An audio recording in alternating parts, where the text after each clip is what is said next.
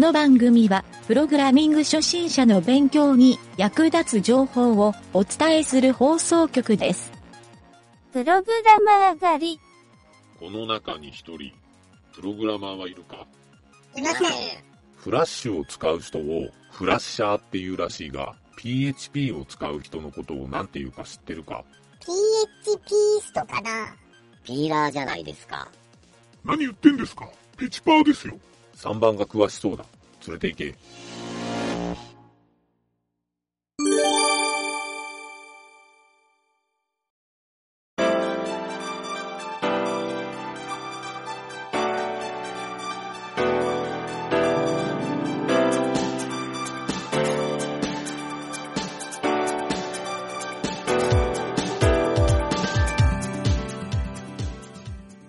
はい、どうも。なんちゃってエンジニアのゆげたです。えー、またですね、始まりましたプログラミングカフェのコーナーですが、今回はですね、画像フォーマットについて、いろいろとお話をしてみたいなと思います。基本的に画像フォーマットについて、分かっていそうで分かっていないポイントなどを、このプログラミングカフェのコーナーでいろいろと取り上げてみたいなと思ってますので、えーちょっとこの辺にですね、苦手意識がある人、まあそんな人に聞いてもらいたいなと思っております。えーあとですね、僕も、えー仕事なんかでですね、よく Web プログラマーの人とかと話をするんですが、画像フォーマットっていうのはデザイナーの仕事っていう風に考えて、あまりその画像フォーマット自体に詳しくないっていう方も中にはいらっしゃるようなので、まあコンピュータプログラムをするときには、もう最近だととても重要な知識だなと僕も感じているので、えーちょっとそういう苦手意識がある方、えーまあそんな方にですね、何かしらの参考になるような話ができればなと考えて話をしてみたいと思います。はい、この画像フォーマットなんですけど、ちょっと最初にですね、インターネットの歴史について、はい、この画像フォーマットっていうところの歴史について、えーちょっと簡単なところなんですけど、まあ、あまり深いところは、えー、ウィキペディアなど見てもらった方がいいんですが、まあ、僕が知ってるちょっと簡単なところを、えーお話しさせてもらおうかなと思います。まずですね、インターネットのホームページで、えー一番重要なフォーマット、これはですね、HTML っていう、まあ、この番組でも学習のコーナーでやったんですが、はい、これはですね、 Hypertext Markup Language の略で HTML。なので、この意味を考えると、もともとですね、HTML っていうのは、文字を表現するフォーマットだったわけなんですね。はい、もともとインターネットでは、回線速度っていうのが、まあ今ほどそんなに速くないというか、えーパケットの転送量とかが、もう本当文字を送るのでもかなり時間がかかるっていうような状態だったんですけど、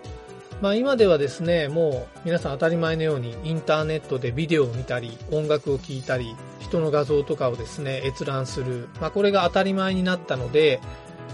もう生活にですね、密着したようなインターネットになってるんですが、もともとはテキストだけをやり取りするっていうのが基本だったっていうことを頭に置いてみましょう。はい。とするとですね、HTML はですね、まあ、ビデオを見たり、オーディオを聞いたりするっていうのは、結構バージョンが上がってからの話なんですね。はい。ただ、最初に画像をつけるイメージタグっていうのは、HTML タグの初期の頃からあったので、まあ、その時の画像のフォーマット、ここがですね、ちょっと面白いんですが、今でもですね、この画像フォーマットって、さほど変わってないんですね。はい。インターネットの初期の頃から、そんなに変わってないので、まあ、もちろん、新しいフォーマットに適用してきた経緯もあるんですけど、まあ、それも踏まえてですね、ちょっと、この次に画像フォーマットの種類についての話をしてみようかなと思います。まあ、とにかくインターネットはテキストから始まって画像とかですね、そういったメディアコンテンツっていう、はい、ここの中の今回はイメージ、はい、ここの話をしてみたいと思います。はい。あまり変更がないっていうことは、よくよく考えると、この古い画像フォーマットの知識があれば、今でも通用するっていう風に考えてもいいと思いますね。はい。では次にですね、画像フォーマットの種類。はい、結構たくさんあるんですけど、まずインターネットだけで考えると、基本的にはですね、JPEG、GIF、まあ GIF っていう人もいますが、あと PNG って書いた PING。はい、最近だと WebP っていう、えー新しい圧縮率の高いフォーマットっていうのがブラウザで対応できるようになってるんですけど、もうですね、えー使用してる会社とか企業もあるようなんですけど、まあまだですね、ちょっと一般的ではないような感じでもありますね。はい。まあ今日現在の話ですけど、えーあとですね、ちょっと特殊なフォーマットで SVG っていうのがありますね。はい。これはですね、この画像フォーマットのことを、ベクターフォーマットって言うんですが、この SVG っていうフォーマットですね。えーイラストレーターなどで使う、そのベクター情報、ベクター画像って言われる、パスとかラインとかの座標ベースで扱う画像フォーマットのことなんですね。その他の画像フォーマットは、まあ、先ほど言った JPEG とか GIF とか PING ですね。こういったのはビットマップデータっていう風に言われるので、えーこの二つはですね、大きく差があるんですが、まあですね、このインターネットにおいて、最近では SVG っていうのがかなり、えー利用頻度が高くなってきているので、えー今回ですね、このプログラミングカフェの画像フォーマットをやろうかなと思ったのは、この SVG っていうフォーマットを説明しようかなっていうところが最初のアイデアであったので、まあ、それに付随してですね、画像フォーマット全体の話をしようかなというふうに考えた次第です。はい。まあ、とにかくこの SVG、これはですね、後々に、えーちょっと何日かに分けて内容を説明したいなと思うので、とりあえずこういうベクターフォーマットっていうのも押さえておいてください。はい。あと他にもですね、BMP っていう、まあ、ビットマップって言われる、まあ、Windows では結構デフォルトのフォーマットなんですね。あと、Unix 系でデフォルトというと、えータルガとか TIFF。はい、こういう、ちょっと通常、ここ最近、ウェブの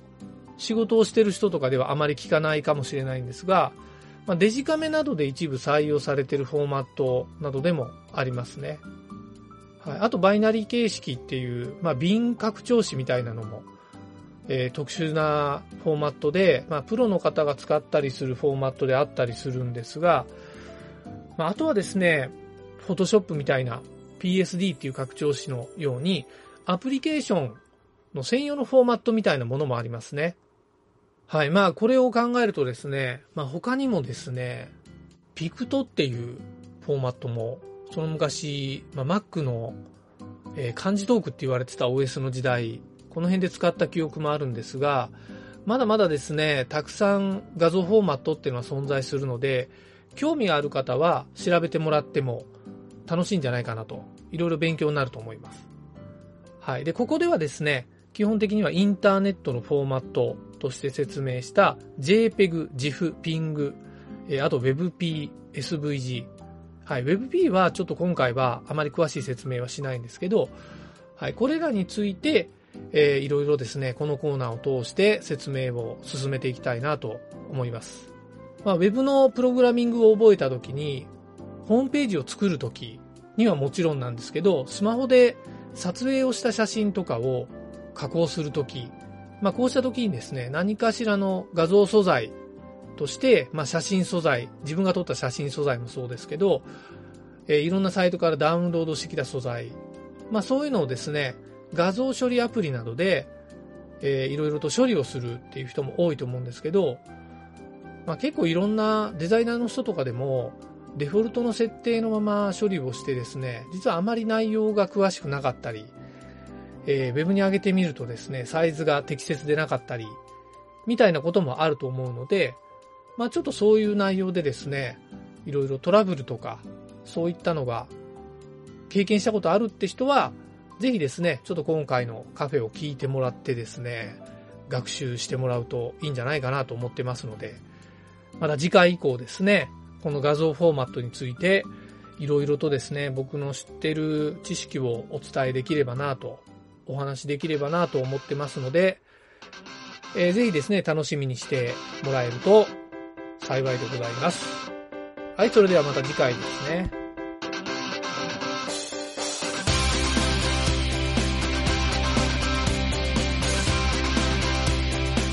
番組ホームページは http コロンスラッシュスラッシュ mynt.work スラッシュラジオスラッシュ